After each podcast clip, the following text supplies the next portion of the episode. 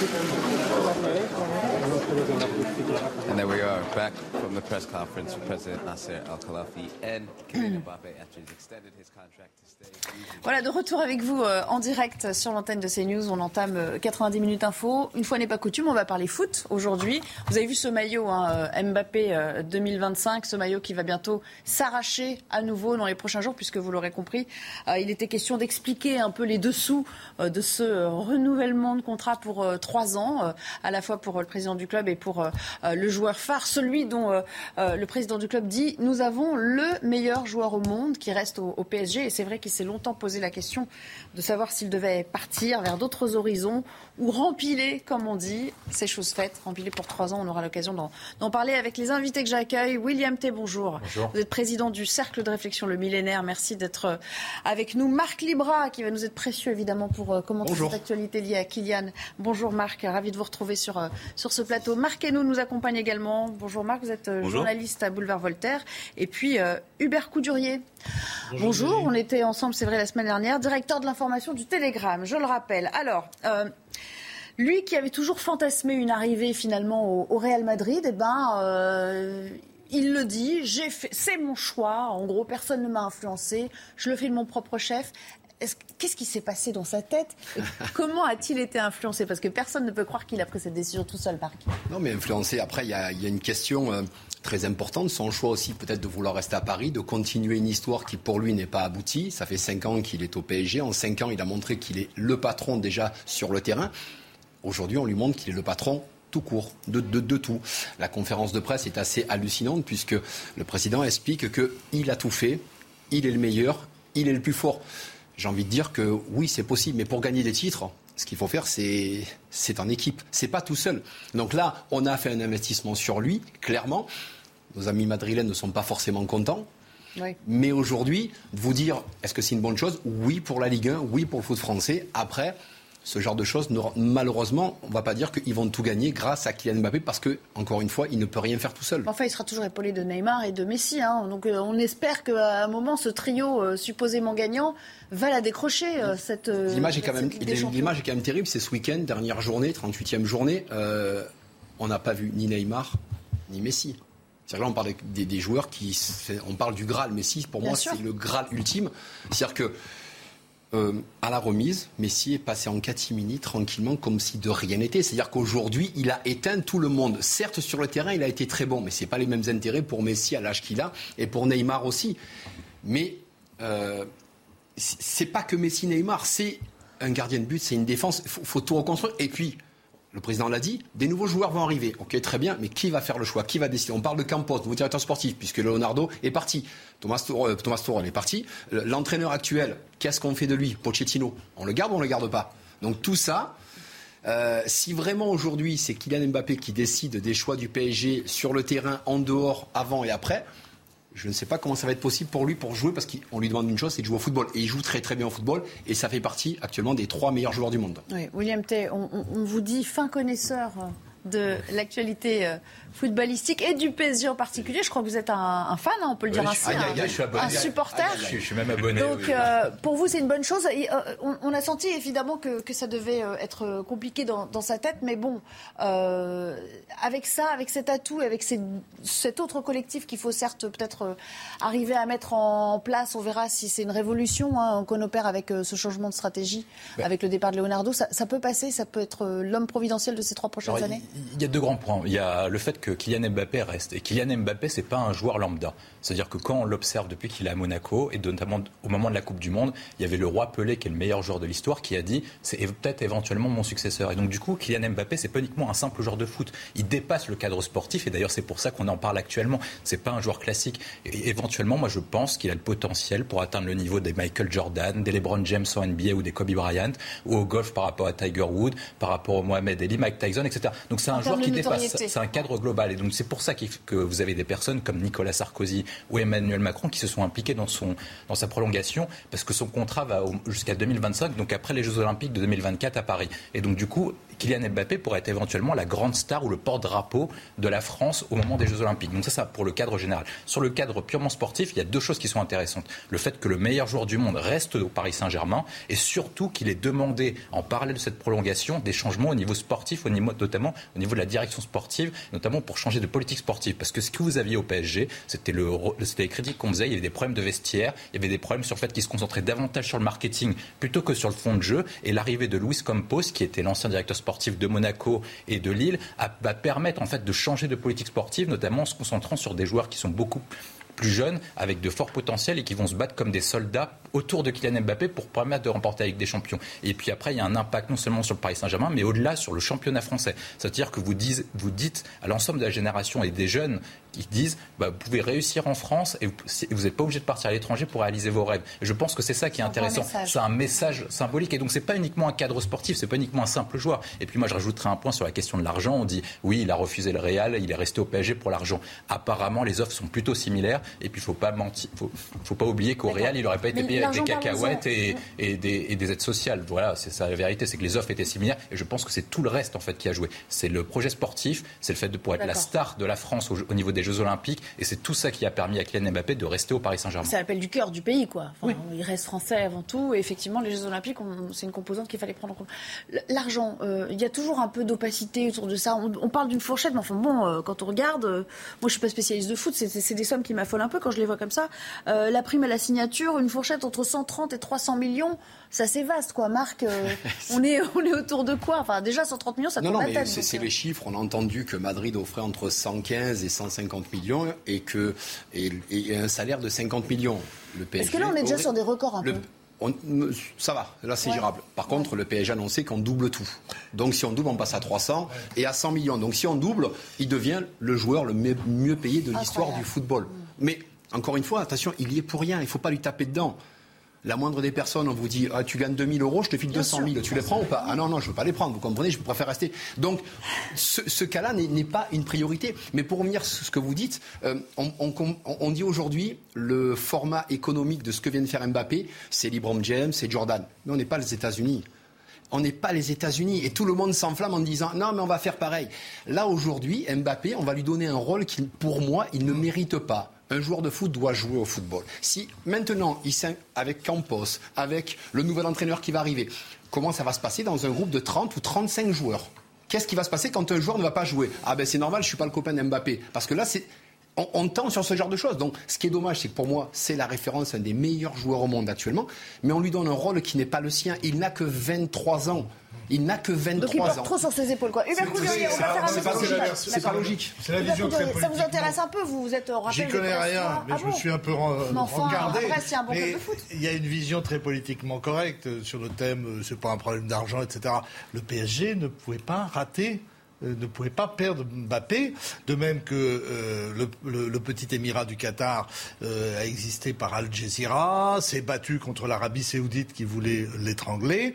La, la, diplomatie d'influence qu'incarne le PSG est fondamentale, et donc à l'approche de la Coupe du Monde de, la fin de l'année, il ne pouvait pas rater. Soft power. Il ne, voilà, il ne pouvait pas rater Mbappé, il ne pouvait pas le laisser partir, et on ne sait pas tout de la transaction financière, mais il faut préserver la statue de Mbappé en disant oui c'est un choix personnel, l'argent n'a pas compté. Je n'y crois pas complètement. Marc nous on le rappelle, William le disait à l'instant, il y a eu un gros lobbying des politiques pour qu'il reste. Ça participe de tout ce que vous avez dit tout à l'heure. Hein, oui, en fait, je voulais juste dire quelque chose, c'est que je suis, euh, je suis un petit peu le foot comme ça. Je suis impressionné. Euh, Kylian Mbappé, c'est un joueur qui m'impressionne quand même depuis très longtemps. Vous avez rappelé son âge, vous avez rappelé la pression monstrueuse qu'il y a sur ses épaules, et je trouve hallucinant que ce garçon se soit pas encore cramé les ailes et ne soit pas encore devenu complètement dingue, parce que mettre sur les épaules d'un garçon de cet âge-là une telle responsabilité, un tel poids, de tels enjeux, euh, je pense qu'il y en aurait, il y en aurait beaucoup plus qui aurait vrillé.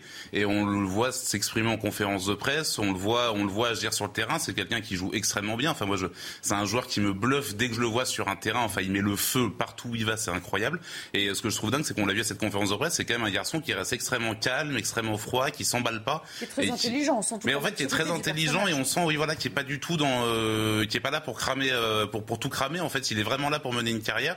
Et je pense que quand il dit que le, son sa priorité, c'est alors évidemment l'argent, ça, ça aide aussi. Mais je pense qu'on dit que sa priorité c'est le projet sportif, je pense qu'en fait il est extrêmement sincère. Enfin, c'est un garçon qui prend plaisir à jouer au foot. Et on parlait de, Neymar et de Messi. Je trouve que la comparaison avec Neymar et Messi sur un terrain est incroyable à chaque fois parce qu'on sent qu'à chaque match Mbappé a envie de jouer et ce qu'on voit moins parfois chez Messi et Neymar. Après, William T, il y a une famille qui est très présente, voire même omniprésente. Ça a pu être euh, un peu reproché à ses parents au début hein, de, de, sa carrière. Enfin bon, on gère ça en famille et donc du coup euh, peut-être que si ça lui montait un peu la tête on le ramènerait à la réalité rapidement. Surtout ce qu'on voit avec la famille Mbappé quand on regarde les différents documentaires ou ce qui est écrit sur eux c'est qu'ils ont un projet de carrière bien défini. L'objectif d'Mbappé est de devenir le meilleur joueur de foot et éventuellement de tous les temps. C'est à peu près ça l'objectif et donc du coup ils sont là pour cadrer son joueur pour qu'il se concentre uniquement sur le sportif. Lorsque vous avez les problématiques de contrat c'est pas Kylian Mbappé qui négociait avec, le, avec Nasser Al-Khelaifi donc le président du PSG ou Florentino Pérez c'était sa famille qui négociait et donc du coup vous avez sa famille qui est garante de ses intérêts et qui lui permet de se concentrer sur le sportif. Mais moi, je reviens sur la question de Kylian Mbappé. Je pense qu'on ne se rend pas compte de l'éventuel impact qu'on a en termes de géopolitique du sport. C'est-à-dire que si vous aviez, et quand vous regardez ce qu'a fait le PSG, notamment vis-à-vis des clubs espagnols comme le FC Barcelone ou le Real Madrid, éventuellement, on peut espérer que dans les 10-15 prochaines années, la Ligue 1 soit supérieure à la Ligue espagnole. Et ça, c'est un renversement de paradigme exceptionnel. Et c'est pour ça que le dossier Mbappé dépasse uniquement le cadre du Paris Saint-Germain. Et je pense que c'est une excellente nouvelle pour nous. Éventuellement, on est toujours là en France à se dire oui, éventuellement, il y a la question de l'argent.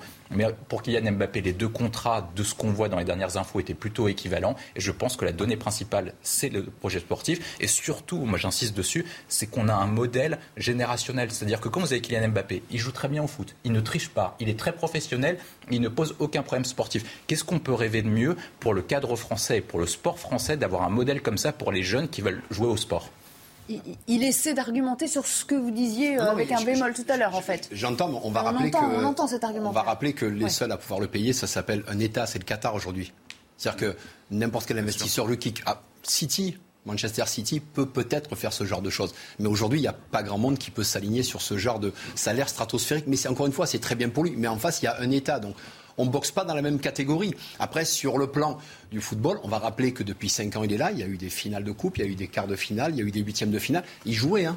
C'est pas pour ça qu'ils ont gagné. Et pour moi, c'est la référence. Donc, le... Qu'est-ce qui mais, mais justement, euh, pour gagner cette Ligue Justement, j'entends parce que Kylian Mbappé, depuis qu'il est arrivé, il voit qu'il y, y, a du, entre guillemets du désordre. Ça ne lui convient pas. Mais lui tout seul ne pourra rien faire. C'est-à-dire qu'il faut qu'il y ait des hommes à côté.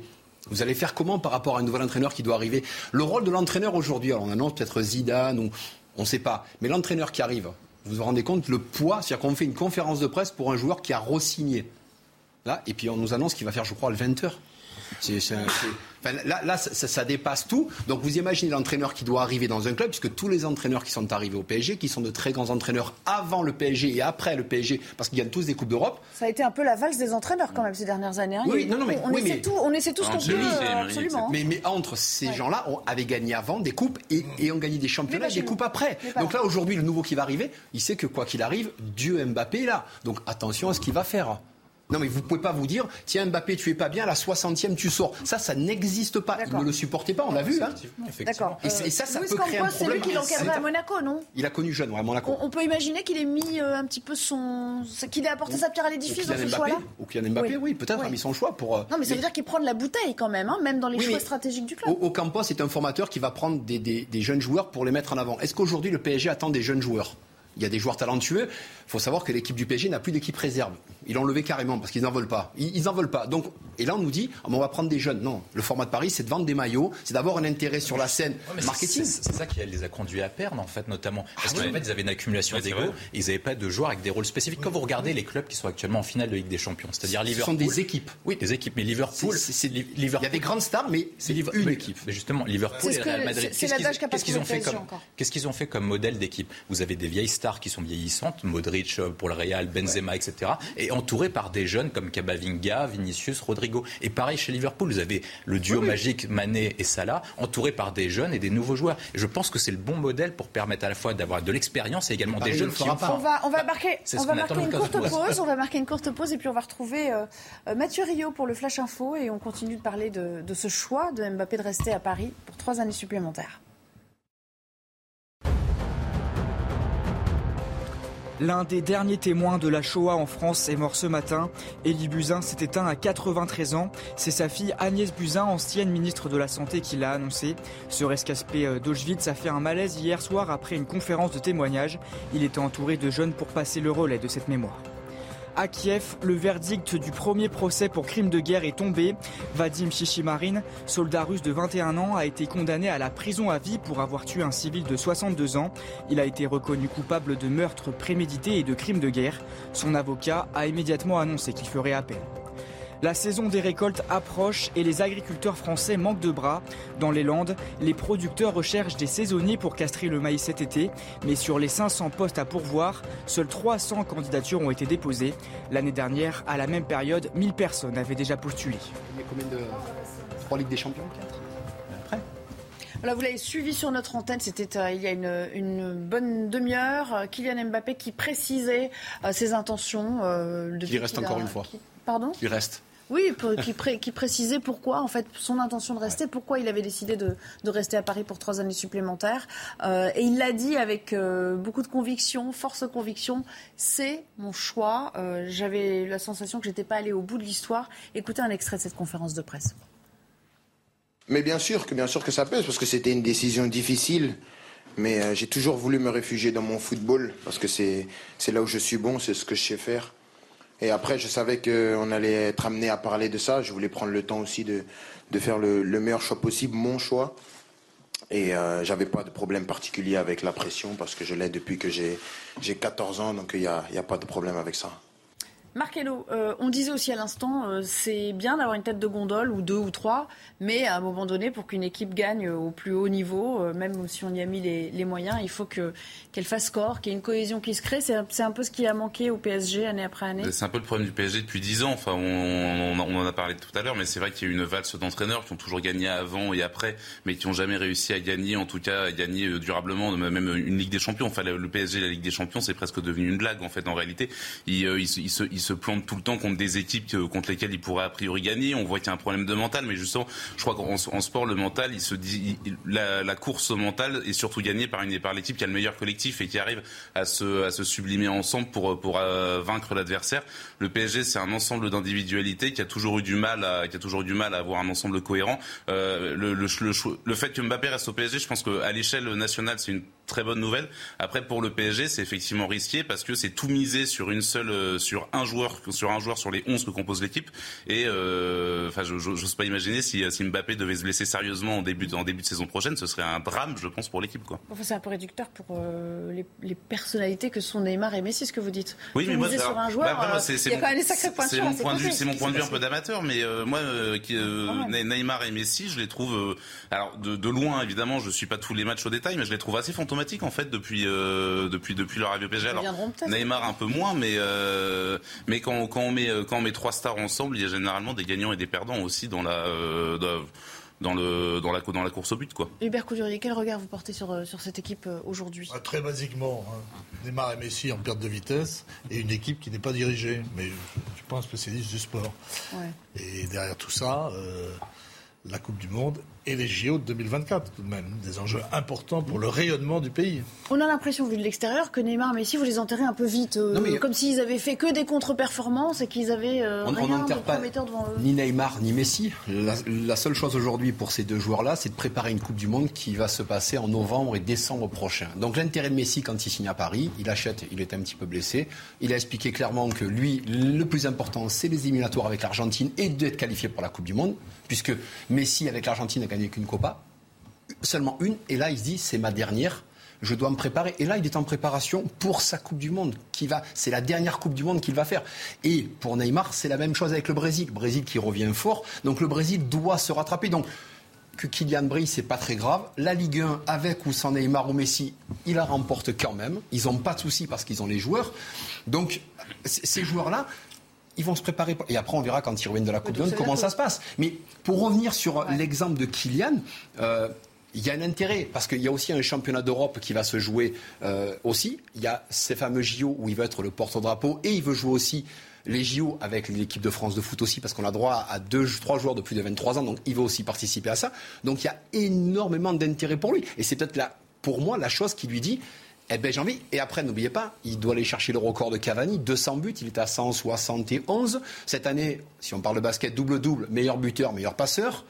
Donc en fait, dans son processus, parce qu'il est conditionné, c'est une machine depuis l'âge de 14 ans, il le dit, 14 ans, lui, il est conditionné, il est extrêmement fort, il, est conscient de ses forces.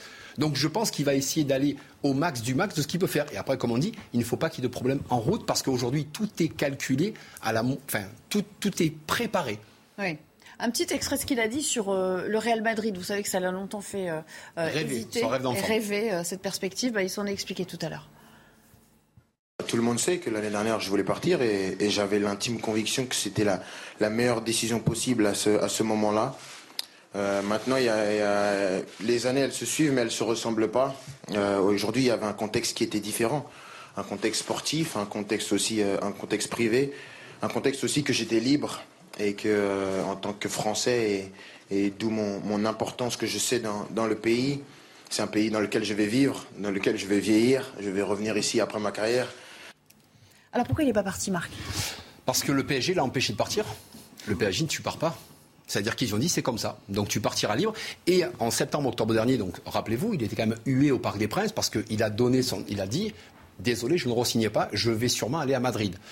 Le président que l'on voit derrière vous a dit non, hors de question, tu ne partiras pas. Et à ce moment-là, il dit un mot important et ça aurait dû me marquer, c'est qu'il dit il ne partira jamais gratuit. Ouais.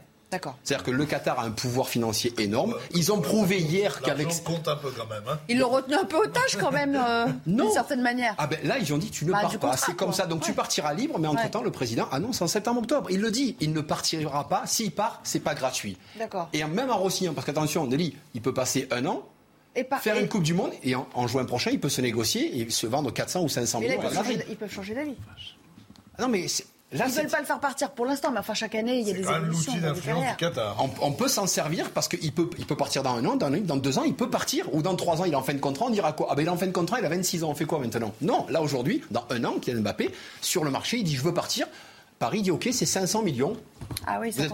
Mais, mais peut-être que certains clubs, je ne sais pas, ah sont capables de payer. Peut-être, on verra. Mais enfin, 500 millions, ça commence à chiffrer. Il n'a que 23 ans, donc dans 3 ans, il aura 26 ans. C'est-à-dire, c'est le summum du foot à 26 On peut s'offrir qui on veut euh, quand on veut. À partir du moment où on a envie. Une question, c'est un marché. C'est-à-dire, est-ce que c'est rentable comme opération? Parce qu'on dit qu'il Kylian Mbappé coûte très cher. Mais ce qu'il ne faut pas oublier, c'est que le Qatar est gagnant dans cette affaire. Sinon, il lui aurait proposé, il lui aurait jamais proposé un tel contrat. Vous parliez de type de contrat similaire. Lionel Messi était payé quasiment 100 millions d'euros bruts par an lorsqu'il jouait au Barcelone. Et personne ne se posait des questions. Pourquoi Parce que Messi rapportait plus d'argent que ce que ça coûte quand on dit ça rapporte, ça rapporte sur les produits dérivés, sur, les produits dérivés, en termes de sponsors, parce que sur le fait que Kylian Mbappé reste, du coup, le Paris Saint-Germain peut renégocier ses sponsors à la hausse, notamment avec Jordan, avec les avec Accor, etc. Et en plus, il y a la question du euh, fait de remplir les stades et la question des produits dérivés. Donc globalement, l'opération Kylian Mbappé est rentable, sinon il lui aurait pas proposé ce type de contrat, même s'il y a d'autres paramètres à prendre en compte. Ensuite, pour Kylian Mbappé, je pense qu'il y a une différence majeure par rapport à l'année dernière, c'est quelle carrière il veut? Est-ce qu'il veut suivre l'histoire et copier son grand modèle Cristiano Ronaldo, ou est-ce qu'il veut écrire sa propre histoire et devenir Kylian Mbappé? Est-ce qu'il veut marquer et marquer, devenir un joueur générationnel? Je parlais de Pelé, de LeBron James, de Michael Jordan ou même de Maradona. Il peut rentrer dans ce type de catégorie et donc marquer l'histoire française et même marquer l'histoire du sport en général. Et ce type de joueur, vous ne le retrouvez pas chaque année. C'est-à-dire c'est un joueur qu'on appelle générationnel. Il est conditionné ah depuis qu'il a 14 ans et vous dites qu'effectivement, il y a des joueurs qui sont prêts à porter un club très jeune. On a eu Zidane, maintenant on a Zidane portait un club qui était très jeune. Cristiano Ronaldo était la star du Real Madrid à 24 ans. Lionel Messi était la star du Barcelone à 23 ans. Et donc, du coup, est-ce que Kylian Mbappé est capable de porter le Paris Saint-Germain à la victoire? Et il y avait deux conditions dessus. C'est un, me mettre dans des bonnes conditions sportives et deux, faire en sorte que les changements internes du club permettent ce type de réalisation. Parce que l'arrivée de Campos et le changement d'organigramme et le changement de politique sportive doit conduire à une équipe qui est cohérente. Parce que vous posez la question sur pourquoi est-ce que Messi et Neymar jouaient, jouaient pas bien, pourquoi est-ce que les joueurs jouaient pas bien. Parce que la politique sportive n'était pas claire. On ne comprenait ni le fond de jeu, ni le style de jeu, ni les choix qui étaient effectués au niveau sportif. Et donc il avait besoin d'un cadre adéquat et d'un cadre sportif qui était le hmm. bon pour viser avec des champions. Marcelo, quand on a une star pareille dans un effectif, est-ce que c'est pas un peu euh, dur aussi pour les autres de se réaliser pleinement parce qu'ils sont peut-être un petit peu, euh, ils restent un peu dans leur coquille. Enfin, je veux dire, c'est difficile d'exister quand on a quelqu'un d'aussi emblématique ça doit qui, être qui est sur la de prendre la lumière lorsque, lorsqu'effectivement, il y en a, vous, avez, vous avez un coéquipier qui prend, qui, qui, qui la prend, qui la prend tout entière. Mais en fait, chez, chez Mbappé, il y a quand même, il y a, un enjeu où ils vont, on l'a un peu dit au début, mais j'aimerais bien juste revenir dessus deux minutes, qui est éminemment politique. On est dans une société multifracturée, on est dans une société où chacun se cherche des symboles, et on peut le déplorer, on peut le déplorer. Moi, je le déplore un petit peu que les symboles qui fédèrent, les symboles qui parlent à la jeunesse aujourd'hui, c'est des sportifs professionnels comme Kylian Mbappé. Je comprends bien pourquoi le, le, pourquoi pourquoi les, nos politiques voudraient bien garder Kylian Mbappé en France. Il y a les enjeux de Jeux olympiques, mais il y a aussi cet enjeu de, de maintenir une forme de cohésion sociale parce que le football est un, le sport le plus universel, le, enfin, le plus le plus pratiqué dans ce pays, et on a besoin aussi de symboles comme Kylian, comme, Kylian Mbappé, de symboles de réussite et de, de, de, de gens qui réussissent et qui réussissent pardon et qui maintiennent une forme d'humilité quoi. Pourquoi vous déplorez un peu Bah, je sais pas, parce que. Euh, bah, parce que on parce qu'on on, élève, on élève au rang de quasi divinité euh, des, euh, des, des, des, joueurs de football. Enfin, le, le, foot est un sport tout à fait honorable, mais euh, mais je sais pas, on a on a peut-être des personnalités plus inspirantes que des voilà que des que des joueurs professionnels dans ce pays, mais ce n'est pas une attaque envers les footballeurs qui, ont un métier parfaitement respectable. Mais voilà, c'est moi j'avoue que les footballeurs ça je, je, je, construis pas ma vie sur l'exemple d'un footballeur personnellement, mais, euh, mais j'entends que. Après, bon, le message c'est sympa, mais enfin bon, quand vous dites il y a un euh, une star générationnelle, tout le monde, un élu euh, tous, les, 10, 20 ans. On parlait des, des, joueurs, on parlait de Ronaldo, de, Messi, ou même de Zidane. À, 18 ou 19 ans, ils n'étaient pas aussi forts que lui. C'est-à-dire que les temps de passage, lui, c'est stratosphérique. Alors, on est le vrai Ronaldo. précoce. Ah oui, non, mais c'est, pour moi, c'est le, le, vrai Ronaldo qu'on a connu, le Brésilien. Il est il, les mêmes temps de passage. Ronaldo va se blesser gravement, ça va changer sa carrière, mais il est dans, là, il y en a, enfin moi, de, il y en a très très peu. On parlait de Thierry Henry, il est pour moi encore au-dessus, au, même âge que Thierry Henry. Donc c'est. Il y en a qui, avait, qui avait 19 ans quand il a explosé. Oui, quoi. oui, oui, mais là, lui, de, lui, il marque des buts euh, en voiture en voilà, ça ne s'arrête jamais. Il y a des joueurs de foot professionnels aussi dont on annonçait carrière brillante et qui ont été brisés par les blessures à répétition. Alexandre Pato, enfin, euh, ah, mais voilà. il y en a eu plein comme ça qu'on annonçait comme des, futurs très grands joueurs de foot et qu'on a à peine vu parce que en termes de profil, même de mentalité, est quand même différent des joueurs. Oui, non, mais bien sûr. C'est vraiment un joueur unique. Vraiment, j'insiste. Déjà, quand tu parles, on dirait qu'il a 30 ans. Non, mais moi je suis, je suis, je suis janvier, notamment la NBA. Quand vous regardez par exemple le documentaire qui est sorti sur Michael Jordan, vous regardez que psychologiquement, mentalement, vous avez le même type de champion. C'est-à-dire que mentalement, ils sont préparés pour dominer le Allez, malheureusement, c'est passionnant, mais on va devoir s'interrompre pour cette première partie. On marque une courte pause et puis on revient pour la suite de l'actualité. On a beaucoup de, de sujets à vous soumettre et notamment politiques. Vous vous en doutez. À tout à l'heure.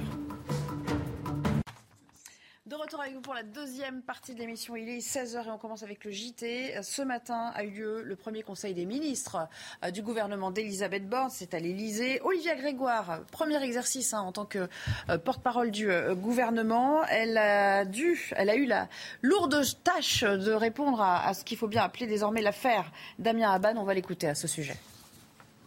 La justice est la seule à devoir et à pouvoir trancher. À ma connaissance, au moment où nous nous parlons, aucune autre procédure n'est en cours à l'endroit de Damien Abad. Je n'ai pas pour habitude, et je n'ai certainement pas l'intention de démarrer ma nouvelle fonction en commentant des hypothèses. Le procès des euh, attentats du 13 novembre 2015, il entre aujourd'hui dans sa toute dernière phase. C'est le début des plaidoiries des avocats des partis euh, civils. Bonjour Noémie Bichou, vous êtes au Palais de justice de Paris depuis le début de l'après-midi. Euh, les avocats qui se succèdent à la barre, il y en aura pour une, dizaine de jours hein, pour aborder toutes les questions qu'ils ont choisies entre eux. Et c'est un exercice compliqué auquel se livrent les avocats de partie civile. Comment représenter la diversité de ce que pensent les 2400 victimes? L'audience a commencé par des plaidoiries mémorielles très courtes. Il y en aura euh, tous les jours pendant euh, neuf jours, en une minute, une minute trente. Le nom de chaque personne tuée le 13 novembre est cité, sa vie euh, évoquée à travers un trait de caractère, une anecdote heureuse pour qu'on le se souvienne d'eux, pas seulement à travers leur mort, mais aussi travers leur vie.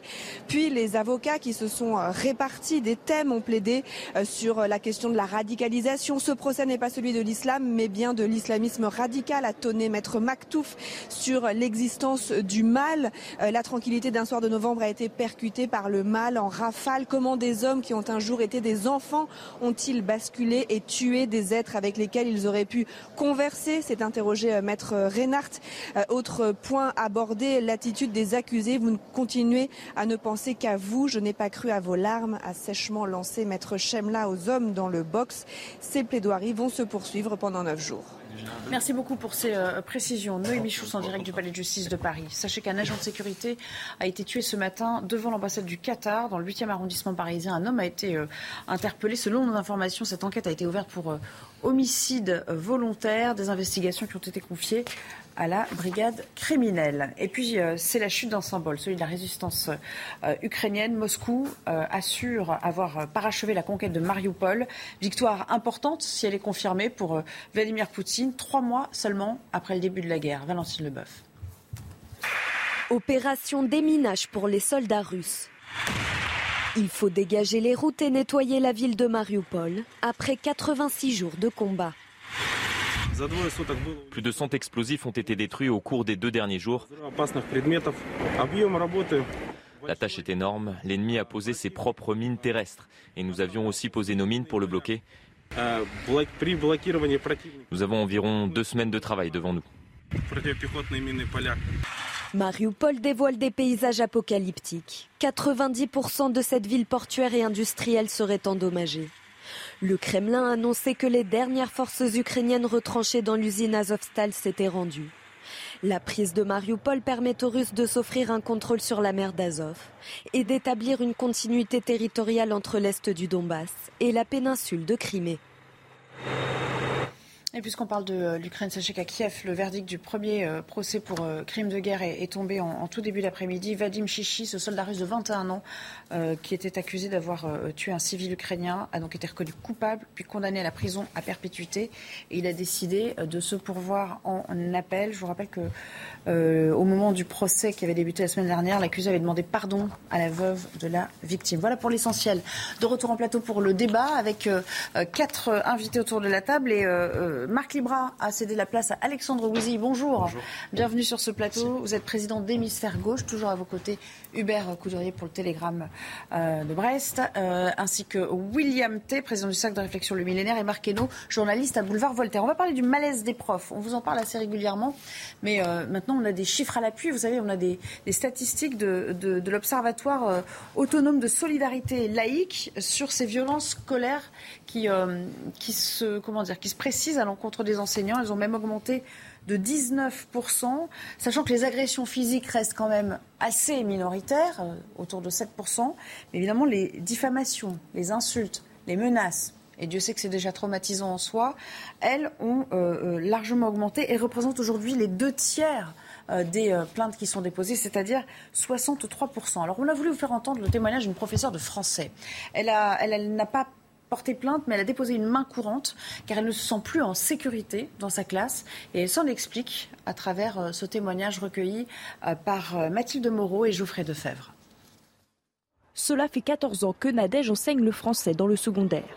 Mais depuis quelques années, les menaces et comportements déplacés se multiplient. J'ai un élève de, troisième qui, à la suite d'une heure de colle, euh, m'a menacé de me brûler ma, voiture. Et quelques semaines après, ce même élève a récidivé. Il a baissé son pantalon devant moi, m'a montré ses fesses devant toute la classe. Ce que Nadège regrette surtout, c'est le manque de soutien de la part de sa hiérarchie. La seule punition entre guillemets euh, euh, de, l'élève, eh bien, euh, ça a été une, une exclusion de, de deux jours. Et je vous avoue que je suis pas en sécurité, je me sens pas soutenue et c'est très difficile de faire cours dans ces conditions. Aujourd'hui, elle et ses collègues déplorent qu'il soit de plus en plus compliqué de tenir une classe. D'autant plus que 48% des auteurs de ces agressions seraient des parents d'élèves. Avant, un enseignant, c'était quelqu'un que l'on respectait. Parfois, eh bien, les, des élèves et même des parents d'élèves, justement, euh, ne font euh, qu'enfoncer ces stéréotypes euh, qui, effectivement, portent, portent atteinte à la dignité du métier. Peu d'enseignants portent plainte, souvent par peur des représailles. En 2021, seuls 36 dossiers ont été traités devant un tribunal, soit moins de 1%. Alexandre Wizy, 48% euh, de ces violences émanent de parents d'élèves. Il y a quand même un problème. On parle de violence au sein de l'établissement, violence scolaire. C'est surtout des violences sans doute à l'extérieur de l'établissement ou des menaces qui sont proférées par les parents eux-mêmes. Là, on, a un gros problème quand même dans, le, dans, dans la notion qu'on a qu'on se fait du respect de l'autorité pour des adultes en fait. Bien sûr, et puis on a, on a plutôt la vision et l'espoir que les parents et le corps enseignant soient. Il y a une logique euh, plus partenariale en fait euh, dans, dans l'éducation des, enfants. Donc évidemment que c'est absolument choquant de voir ce chiffre. En effet, c'est les premiers, hein, le premier public qui euh, commet des violences vis-à-vis des enseignants. Moi, il y a deux choses qui m'ont beaucoup marqué aussi dans, dans cette étude qui, ne, qui n'apparaissaient pas dans ce qui vient d'être dit. D'abord, le fait que c'est au premier degré que la majorité des violences ont lieu. 60% ont lieu au premier degré. Et deuxième point. En primaire. En primaire, voilà, pour dire, pour dire les choses euh, simplement. Et deuxième point, en effet, le fait, ce que raconte l'étude, c'est que les enseignants ne sont pas encouragés lorsqu'ils vont au commissariat vers la voie pénale, mais plutôt vers des procédures civiles. Alors que quand même, sur ce qu'est l'école, sur le sanctuaire qu'elle doit être, il faut quand même accompagner très fortement les, enseignants. Et c'est vrai que euh, ça, c'est assez surprenant. Et, et, ce qui est pointé par l'étude, c'est une baisse assez forte, en fait, du fait que ces affaires soient pénalisées. On est après seulement 1%. Et c'est un vrai sujet. C'est un vrai sujet, je pense. Et il faut accompagner les enseignants, leur dire qu'on est avec eux. Et ça peut aussi, ça peut aussi vouloir dire qu'au commissariat, ils soient vraiment accompagnés vers des procédures euh, utiles. Hubert Courdoria, en PQR, comme on dit euh, communément dans le jargon, ce sont des affaires. Vous avez vu sans doute évoluer aussi euh, dans le métier les, thèmes qui, qui revenaient sur le devant de la scène. Ce sont des, des affaires qu'on évoque de plus en plus, malheureusement, que vous traitez avec un peu plus de banalité qu'avant? Pas, tant que ça, en tout cas pas dans notre région, mais on sait très bien qu'on a la nostalgie des hussards noirs de la République, euh, des professeurs euh, en blouse qui se levaient, etc. Aujourd'hui, euh, on insulte de plus en plus jeunes et surtout, la hiérarchie soutient peu les enseignants qui ont leurs propres problèmes, sentiment parfois de déclassement, sentiment de ne pas avoir des, cursus de carrière suffisamment. Du coup, il y a un problème de recrutement aujourd'hui, on l'abordera aussi tout à l'heure mais enfin, le respect de l'autorité, c'est quand même le minimum qu'on leur doit. Et on a un peu l'impression que dès qu'il y a des problèmes, c'est sauf qu'il peut au niveau de la hiérarchie, il n'y a pas beaucoup de courage. Alors il y a des cas extrêmes, hein, on l'avait vu dans l'affaire de Samuel Paty, mais ça c'est hmm. exceptionnel. Mais malgré tout, un sentiment un peu d'une démission collective à laquelle euh, Jean-Michel Blanquer avait essayé d'apporter quelques remèdes. Je, ne suis pas certain que l'annulation de, on en parlera peut-être après, de ah oui, on va en parler, je, euh, je ne suis pas certain que ça donne un signal extrêmement positif, puisque ça va alimenter le, le, espèce de ressenti négatif chez certains certains élèves euh, d'oppression de, de, leurs parents, de leurs ancêtres, etc. Et ça va créer encore plus de crispation. Mmh. Marc cette responsabilité parentale, ou plutôt irresponsabilité parentale, elle nous dit aussi quelque chose du rapport qu'on a à ces enfants, euh, du fait qu'on leur passe tout et qu'on pense qu'ils ont raison euh, face au monde entier, en fait. Il y a, alors, il y a certainement un peu de ça, juste pour préciser sur Samuel Paty, le dénouement euh, du drame Samuel Paty est effectivement, exceptionnel, heureusement, mais des signalements comme, enfin, des affaires comme celle de Samuel Paty, il y en a plein en réalité, des, des profs qui sont dénoncés pour des supposés propos islamophobes, etc. nous, on en reçoit assez régulièrement, on a des témoignages assez réguliers dans ce sens, donc malheureusement, non, c'est plus exceptionnel. Euh, y a, je pense qu'il y, a deux facteurs qui jouent. Le fait que pendant 40 ans, on ait dégommé tout principe d'autorité à l'école, qu'on en ait fini avec les cours magistraux, avec les notations, avec euh, le fait que finalement les, élèves étaient des, les, professeurs sont des enseignants, les élèves des apprenants. Enfin, il y a quand même toute une idéologie qui s'est mise en place et qui s'est euh, qui s'est achoppée à un autre un autre phénomène qui s'est accéléré ces derniers temps, c'est l'ensauvagement de la société aussi. Enfin, je veux dire, il y a ces, deux facteurs, ces deux facteurs corrélés qui provoquent aussi la situation la situation qu'on voit. Et alors après, il y a effectivement ce, cet autre cet autre phénomène, mais qui est aussi peut-être à mettre en, relation avec au moins euh, le fait, le fait d'avoir détruit pour des raisons idéologiques le principe d'autorité, c'est euh, la dictature de l'enfant roi. C'est des parents, c'est une éducation peut-être beaucoup plus bien bienveillante, beaucoup moins euh, verticale, on va dire, et qui, qui provoque aussi ces phénomènes avec des parents. on voit l'explosion avec le phénomène des diagnostics HPI au potentiel ZEP surdoué, etc. On voit que les parents se, jettent aussi là-dedans pour démontrer aux professeurs que leur enfant n'est pas n'est pas en dessous du niveau n'est pas particulier, mais juste il est euh, il est trop brillant pour être perçu à sa juste valeur. Enfin, c'est euh, cet amalgame de phénomènes en fait. Euh, William, on survalorise nos, enfants. Est-ce qu'on leur rend service? Je suis pas sûr qu'on leur rende service. La vie est dure quand même après hein, dans le monde du travail. C'est une évolution de société. Je pense que c'est ça l'élément qui est intéressant en fait. C'est qu'on a basculé d'une logique qui était complètement différente. C'est-à-dire que l'objectif de l'éducation et même le, le moment rêvé, c'était la Troisième République. C'est-à-dire que le, gamin venait là, ou la gamine venait là, et l'enseignant devait transmettre un savoir. Et c'était pour ça que c'était un métier noble, c'est qu'il devait transmettre le flambeau d'une génération à l'autre pour transmettre les valeurs et le préparer en fait au monde d'après, et notamment du monde d'après ses études et d'après sa scolarité. Maintenant, on n'est plus du tout à la même logique, c'est-à-dire que l'école et l'enseignement supérieur ont un objectif consumériste, c'est-à-dire que les parents sont là pour placer leurs enfants en vue d'avoir un diplôme pour après avoir les meilleures écoles. Et les, les parents, du coup, ne tolèrent pas l'échec parce qu'on a un système français qui n'accepte pas les voies alternatives. C'est-à-dire que si vous n'avez pas le bon diplôme ou si vous n'avez pas le bon diplôme d'enseignement supérieur, vous ne pouvez pas réussir, vous ne pouvez pas vous reconvertir. Vous n'êtes pas sur un système à l'américaine où globalement vous avez des, changements de carrière en cours, euh, en cours d'année professionnelle. Et je pense que c'est un des éléments qui est clé pour comprendre pourquoi est-ce que les parents sont attaque les, enseignants. Moi, j'ai vécu ça dans ma scolarité. Je, à peu près la, génération qui a vécu, qui a vécu ce changement. Aucune, aucune mais en fait, on a un modèle, on, a un modèle intermédiaire. C'est-à-dire qu'on n'est ni l'élitisme des pays est-asiatiques où là, c'est vraiment très dur. Moi, j'ai connu ça. Enfin, euh, on m'a raconté ça. C'est vraiment très dur. C'est-à-dire que les enfants sont poussés en concours quasiment dès la primaire pour aller se battre pour les écoles. Et donc, du coup, c'est une logique qui est respectée, mais au moins on assume. C'est-à-dire que les parents le savent, les profs le savent et les enfants le savent quand ils rentrent à l'école. Là, on est dans un système intermédiaire qui est quasiment hypocrite en disant on ne sommes pas pour les concours, nous ne sommes pas pour la sélection, mais implicitement, de toute façon, les enfants sont sélectionnés une fois qu'ils arrivent à l'enseignement supérieur, soit sur la voie professionnelle, soit sur la question des diplômes. Et après, il y a un dernier point, c'est la question de l'autorité. Ça veut dire que l'État a abandonné ses professeurs dans leur mission civilisationnelle. C'est-à-dire que les, les, directeurs les directeurs d'établissement, le rectorat, l'éducation nationale est là pour tolérer l'échec et c'est là où on a un changement de doctrine. C'est-à-dire que on considère que ce n'est plus l'enfant qui est responsable de son échec, on considère que c'est l'État qui est responsable. Et à partir du moment où vous dites ça, vous adressez en fait aux parents implicitement leur pouvoir de dire bah, si, vous, si mon enfant échoue, c'est la faute de l'enseignant. Intéressante analyse. Vous, vous, la partagez Du moins en partie En partie Non, je trouve qu'on tire. Sur l'élitisme à la française de l'école de la République, un peu hypocrite. Alors, juste, oui, enfin, sur certains points, il y a des points intéressants, je ne dis pas tout le contraire.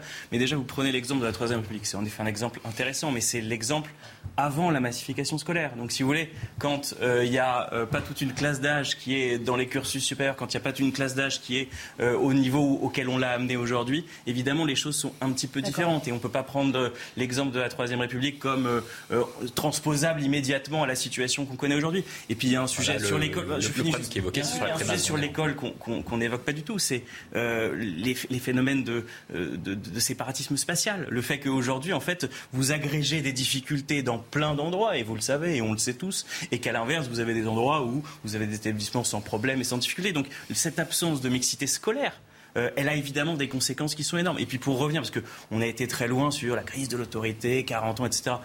Ok, il y a des sujets à l'école, personne ne dit le contraire, personne ne les nie, j'ai commencé par dire ça. La vérité, c'est que sur les chiffres, il y avait eu une baisse en 2020 et on peut reprendre les chiffres de l'Observatoire qui étaient liés euh, au Covid, et qu'on reprend un train. C'est pas glorieux, c'est pas satisfaisant, mais pas la peine non plus de, tirer des traits euh, extrêmement importants à partir d'une situation voilà, concrète et, circonscrite. Je suis obligée d'interrompre pour le flash info parce que c'est l'heure. On a un petit peu euh, étiré les réponses, mais je reviens vers vous, Hubert Coudurier, juste après le flash info d'Isabelle Piboulot. Procès des terroristes du 13 novembre, les plaidoiries des partis civils ont débuté aujourd'hui. Organisés par thème, 330 avocats se sont répartis les sujets que les victimes souhaitent voir défendus, comme le détournement de la religion ou encore la culpabilité du survivant. Les plaidoiries sont prévues pour durer jusqu'à début juin. L'Ukraine souffre de plus en plus dans le Donbass. Toutes les forces russes sont concentrées dans les régions de Donetsk et de Lugansk, affirme le gouverneur de cette région. Selon lui, les assaillants du siège de Mariupol, de Kharkiv, mais aussi des forces tchétchènes ont notamment rejoint le front. Et ce chiffre saisissant atteint pour la première fois plus de 100 millions de réfugiés dans le monde. L'Organisation des Nations Unies tire la sonnette d'alarme, conséquence de conflits meurtriers comme en Afghanistan ou en République démocratique du Congo et plus récemment de la guerre en Ukraine. Près de 6 millions et demi d'Ukrainiens ont fui à l'étranger.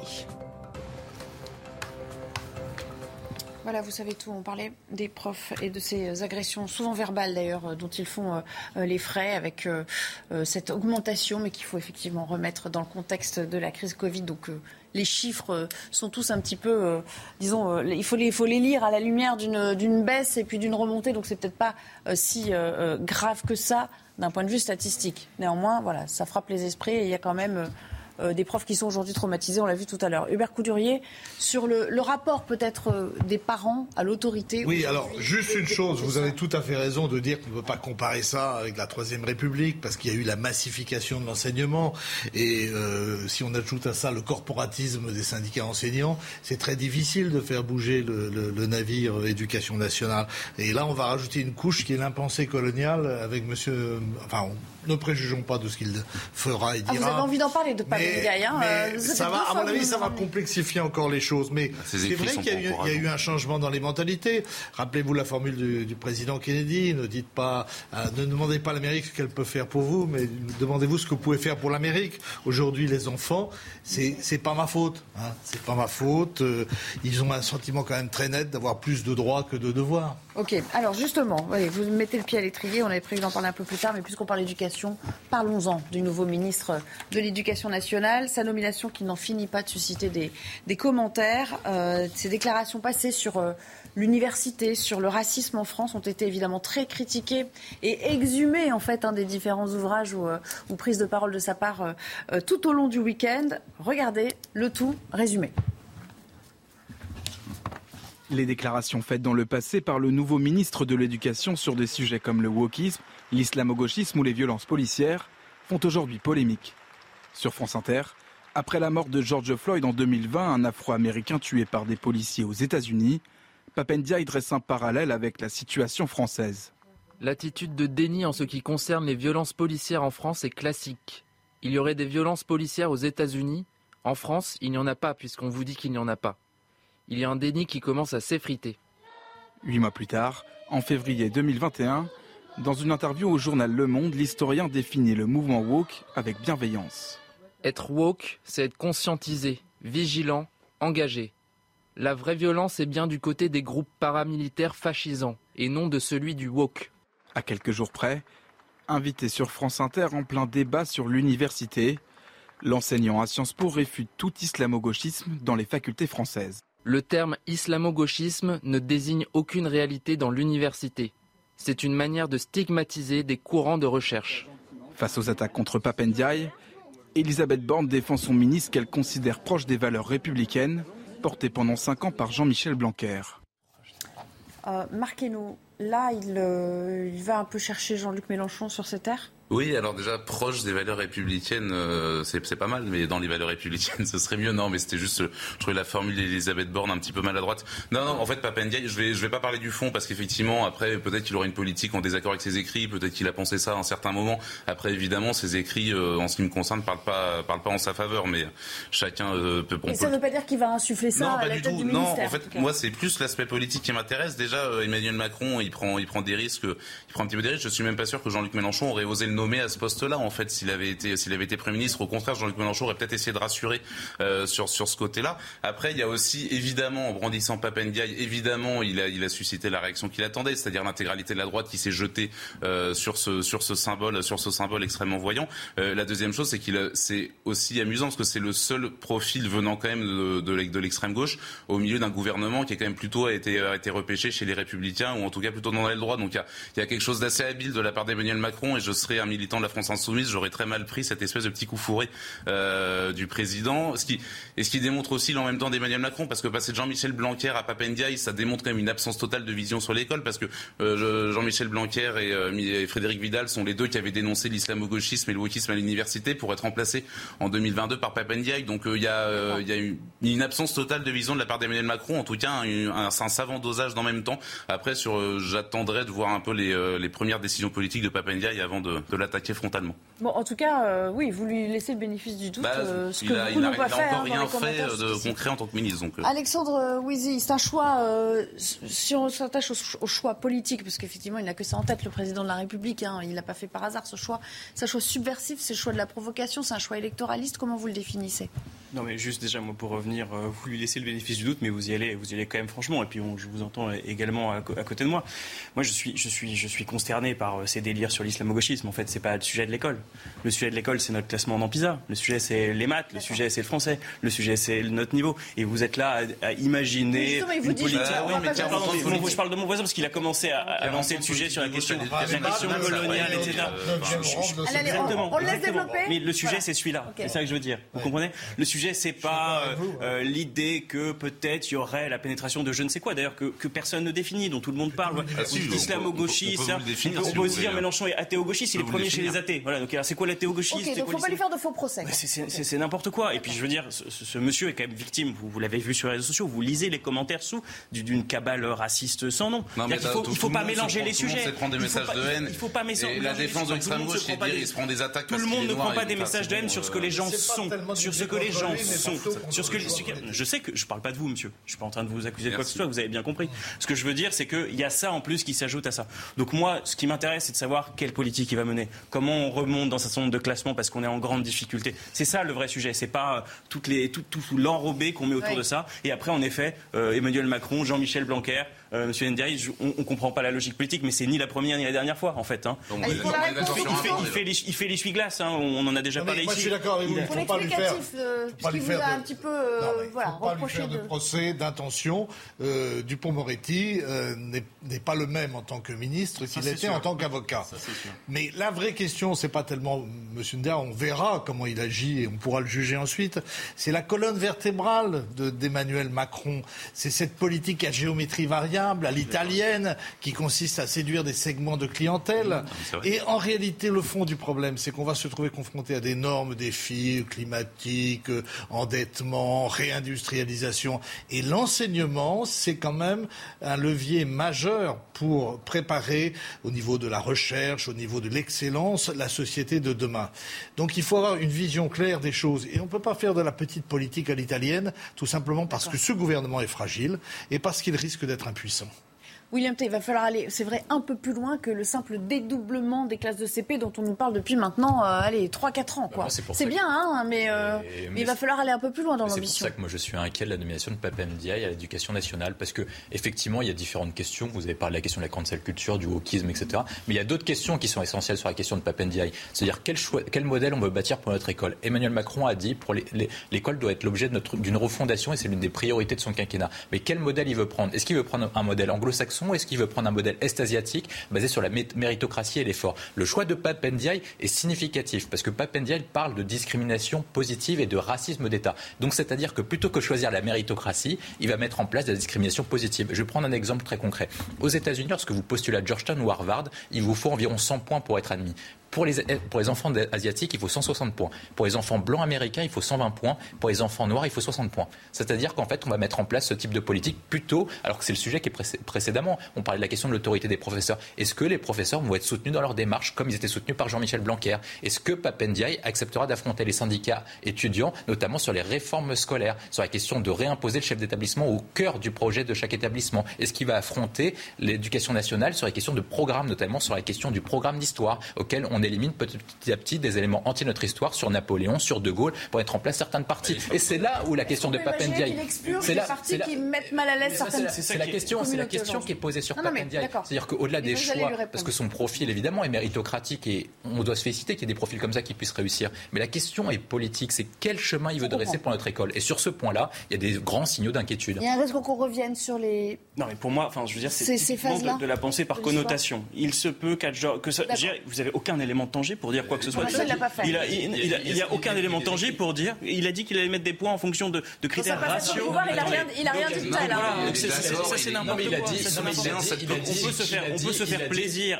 On peut se faire plaisir. mais il a dit qu'il y avait un racisme d'État. Il a dit qu'il y avait un racisme d'État. Moi, j'aurais cru ces mots. Je suis pas là pour défendre d'ailleurs le gouvernement Macron, ça ne m'intéresse pas. Mais en revanche, la manière dont vous vous développez les choses, excusez-moi, c'est pas la même chose. Pourquoi vous dites qu'il n'y a pas de signification politique Ces écrits reflètent sa pensée. Je vous ai dit que là, vous êtes en train de dire il y aura la cancel, il y aura ministre, euh, il n'a pas tout pouvoir non plus de, revoir tous les manuels scolaires et de Je pense que c'est ça qui est intéressant parce que l'éducation nationale souffre de problèmes depuis plus de 40 ans. Et pour résoudre ces problèmes très forts, il faut une personnalité très forte qui affronte les syndicats étudiants qui ne partagent pas l'intérêt des élèves et de notre scolarité. Parce que les syndicats, les syndicats de professeurs sont là pour défendre des intérêts sectoriels. Et pour quelqu'un qui puisse réformer l'éducation nationale et rebâtir l'école sur des bases saines, il faut quelqu'un qui soit en capacité d'avoir une vision et un programme clair. En, tout cas, Jean, Emmanuel Macron et Jean-Michel Blanquer étaient en guerre un petit peu avec, euh, avec justement cette partie, avec la direction des programmes, avec, euh, avec l'intelligentsia un peu qui domine l'éducation nationale. Il a été remplacé par, euh, par M. Ndiaye, qui en tout cas, a priori, sera beaucoup plus en phase avec, avec l'idéologie dominante dans l'éducation nationale. Moi, personnellement, je le déplore. Merci.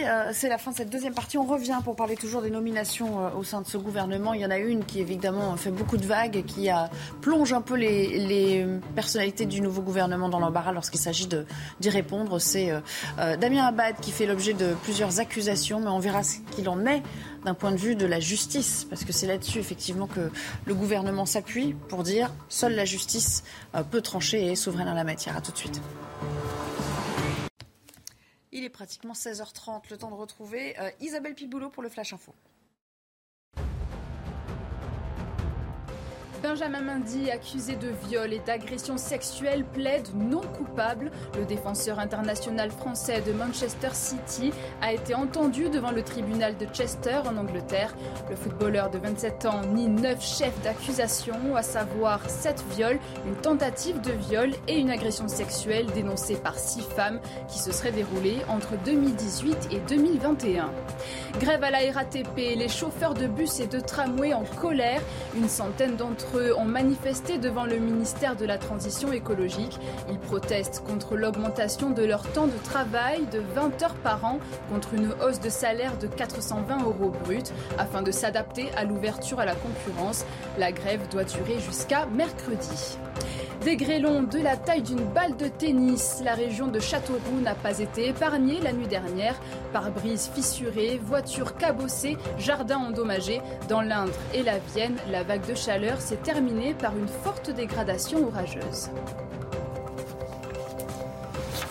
De retour pour euh, la suite et fin de notre euh, débat du jour. Euh, on va évidemment évoquer ce tout premier conseil des ministres pour le gouvernement Elisabeth Borne. C'était ce matin, avec déjà des affaires à gérer qui, je vous le disais, ont pris de l'ampleur dans le courant du week-end. L'ambiance était quelque peu plombé par les accusations de viol visant euh, Damien Abad euh, dans la tourmente depuis que euh, deux femmes ont porté des accusations contre lui diffusées samedi dans Mediapart. on va y revenir dans le détail avec Mario Bazac, ce qui lui est reproché exactement aujourd'hui. Oui, il y a deux témoignages, deux femmes qui accusent Damien Abad de les avoir violées en 2010 et en 2011. C'est ce que révèle le journal Mediapart. La première est une ancienne militante centriste. Elle a porté plainte à deux reprises. Elle parle de faits qui se seraient déroulés en 2011. Elle dit avoir eu une relation sexuelle consentie puis contrainte avec Damien Abad. Sa première plainte en 2012 a été classée sans suite car elle n'avait pas répondu ensuite aux convocations de la police. Elle a déposé une deuxième plainte en 2017, elle aussi euh, classée sans suite, mais cette fois après une enquête préliminaire pour infraction insuffisamment euh, caractérisée. Concernant ces faits, la justice a donc été saisie. L'affaire est en quelque sorte euh, terminée. Puis, une deuxième femme, anonyme, elle accuse également Damien Abad de l'avoir violée. En 2010, elle dit avoir été droguée alors qu'elle avait partagé avec lui une coupe de champagne, s'être, je cite, réveillée avec lui dans une chambre d'hôtel en sous-vêtements, en état de choc et de dégoût profond. C'est ce qu'explique le journal Mediapart. Cette femme, elle n'a jamais porté plainte c'est l'Observatoire des violences sexistes et sexuelles en politique qui a fait un signalement au parquet de Paris le 20 mai euh, dernier pour des faits donc présumés de viol. Ce mail, il est en cours d'analyse, c'est ce qu'explique le parquet de Paris. Mais ce qui peut être compliqué dans cette affaire, euh, c'est que cette femme, elle a gardé pour l'instant l'anonymat et c'est que le parquet de Paris n'est pas saisi par une plainte, mais par un simple euh, signalement. Pour l'instant, donc, il n'y a pas vraiment d'affaire judiciaire. De son côté, Damien Abad, il conteste ces accusations avec, je cite, la plus grande force. William Tay, euh, Olivier Grégoire, dont c'était le baptême du feu euh, en tant que porte-parole du gouvernement euh, ce matin, hein, lors du point presse, on lui a posé 17 fois des questions à propos de ce qu'il faut bien appeler maintenant l'affaire Abad. Donc ma question, elle est simple. Est-ce que la pression peut s'accentuer tellement, enfin de telle sorte qu'il soit poussé vers la sortie, qu'il soit forcé de démissionner Alors, Ce qui est difficile avec Emmanuel Macron, c'est qu'on a du mal à, voir, à comprendre sa doctrine sur ce sujet. C'est-à-dire qu'avant, il y avait ce qu'on appelait la doctrine Jospin, qui disait qu'en fait, à chaque fois qu'un ministre était mis en cause moralement ou judiciairement, il devait démissionner pour assurer sa défense. Emmanuel Macron a fait deux cas distincts. C'est-à-dire que pour Éric Dupont-Moretti et pour Gérald Darmanin, il les a maintenus au gouvernement. Par contre, vous aviez des députés, sortants qui voulaient se représenter pour un mandat, Coralie Dubos, euh, Thierry Solaire et Jérôme Perra, qui ont dû retirer leur candidature en raison des plaintes qui leur étaient adressées. Même s'ils n'ont pas été condamnés euh, judiciairement et même s'il n'y avait pas de faute judiciaire, juste moralement, ils ont été écartés de leur candidature. Et donc la difficulté, je pense, sur le sujet, c'est ça dépend du fait que Damien Abad est la seule prise de garde d'Emmanuel Macron. Et donc du coup, Emmanuel Macron ne veut pas s'en séparer. Deuxième point, c'est qu'il est sur un, une doctrine qui est un peu mixte, c'est-à-dire euh, est-ce qu'il est ministre ou est-ce qu'il est candidat à sa réélection comme député? S'il est candidat à sa réélection comme député, normalement, théoriquement, il doit suivre le chemin des autres et sortir. Je pense que vraisemblablement, ce qu'attend Emmanuel Macron, c'est de voir si le dossier va prendre de l'ampleur et si de nouveaux éléments vont être apportés. Je tiens à rappeler notamment du fait que les Républicains, en tout cas l'entourage des, des, des, personnalités proches des Républicains, disent que cette affaire était plutôt connue et donc vraisemblablement, il est possible qu'il y ait d'autres points qui arrivent sur Abad et dans ce cas-là, il sera amené à démissionner. D'accord. Euh, où est passée l'absolue exemplarité que voulait insuffler euh, Emmanuel Macron lorsqu'il est arrivé? On se souvient quand même que François Bayrou, euh, avant même, je crois, une mise en examen, avait renoncé à son poste de garde des Sceaux. Il n'est pas resté longtemps à la justice. Je suis d'accord avec vous, on ne sait pas où elle est passée. On ne sait pas où elle est passée. Il y a deux femmes qui ont des témoignages distincts, que rien ne lie, et concordants.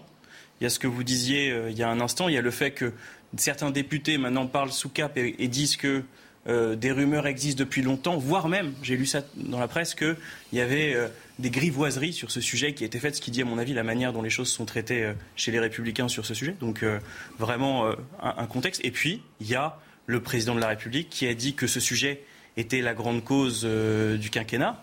Et dans ce contexte-là, je ne comprends pas en fait comment. Euh, Pourquoi il le maintient Bien sûr, je ne comprends pas, comment Damien Abad. Et puis euh, qu'il se défende. Et en effet, euh, c'est pas c'est pas c'est pas l'exécutif qui rend la justice, c'est la justice qui rend la justice. c'est ça. Il y a quand même la présomption d'innocence aussi dans ce pays. Mais, mais dans le doute, je parlais de l'absolue exemplarité. Dans le doute avant, quand il y avait un doute, quand on mettait de côté. Évidemment, vu la symétrie des positions. Il y a d'autres gens euh, jugés capables de pouvoir faire la. Ce qui est curieux, c'est que vu le temps qu'a pris le président de la République pour constituer ce gouvernement, puisqu'on sait bien que c'est lui qui l'a fait, eh bien, les vérifications d'usage n'ont pas été faites.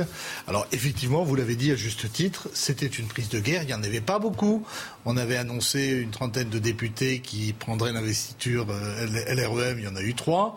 On attendait plusieurs ministres. Il y en a que, il y en a, deux avec Christophe Béchu.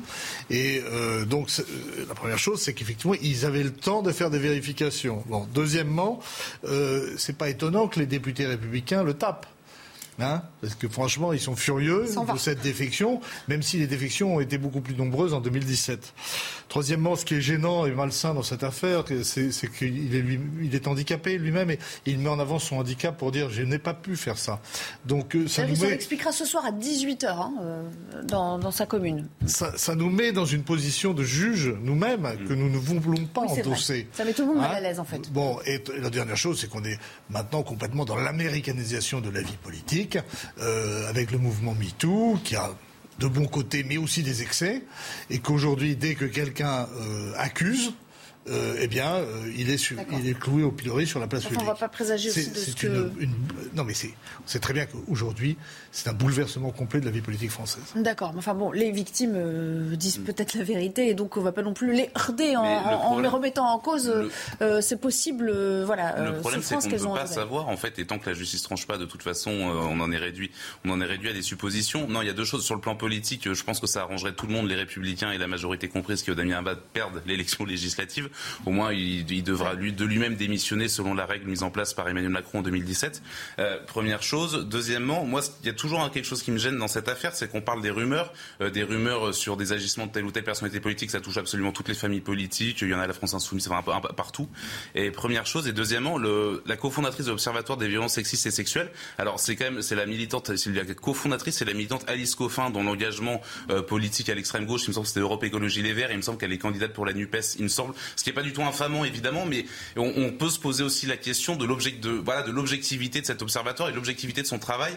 Moi, tout ce que ce dont j'ai toujours peur, c'est que ce travail soit aussi détourné à des fins politiques. Ça veut dire qu'on a vu cet observatoire se euh, cibler avec beaucoup de véhémence les membres de la majorité, on l'a moins vu sur sa sensibilité politique. Bref, donc moi c'est toujours ce qui me gêne et c'est comme pour l'affaire Tahabouaf en fait. J'espère que j'espère que la militante euh, qui a mis en cause Tahabouaf portera plainte parce que parce que ces gens-là en fait ils n'auront jamais l'occasion d'être innocents. Ils seront peut-être jamais déclarés coupables. Tahabouaf s'il n'y aura pas de jugement, il sera jamais déclaré coupable. Il a été euh, tué mais il a été tué publiquement. Son sa réputation est lourdement entachée. S'il y avait une action en justice, il aurait pu être innocenté. Tahabouaf comme Damien Abad risque quelles que soient les décisions ultérieures, de toute façon, ils, seront salis à jamais, qu'ils soient, même s'ils sont innocents. Ok, alors justement, puisque vous parlez de Tabouaf, on va écouter Olivier Faure, vous savez, qui a, a rejoint euh, l'Alliance avec euh, l'Alliance NUPES. Euh, il a évoqué ces accusations visant Damien Abad, pour le coup. D'abord, cette affaire est sérieuse. Et ce qui se passe depuis maintenant quelques années, avec notamment l'émergence du mouvement MeToo, c'est le fait que désormais, on prête une attention nouvelle à la parole des femmes. Voilà des millénaires que le viol, l'agression sexuelle est tolérée, acceptée, minimisée, relativisée. Et pour la première fois, eh bien, on a le sentiment que quelque chose se passe, que la tolérance à la violence contre les femmes est en train de, de basculer, qu'on n'accepte plus ce qu'on acceptait depuis trop longtemps.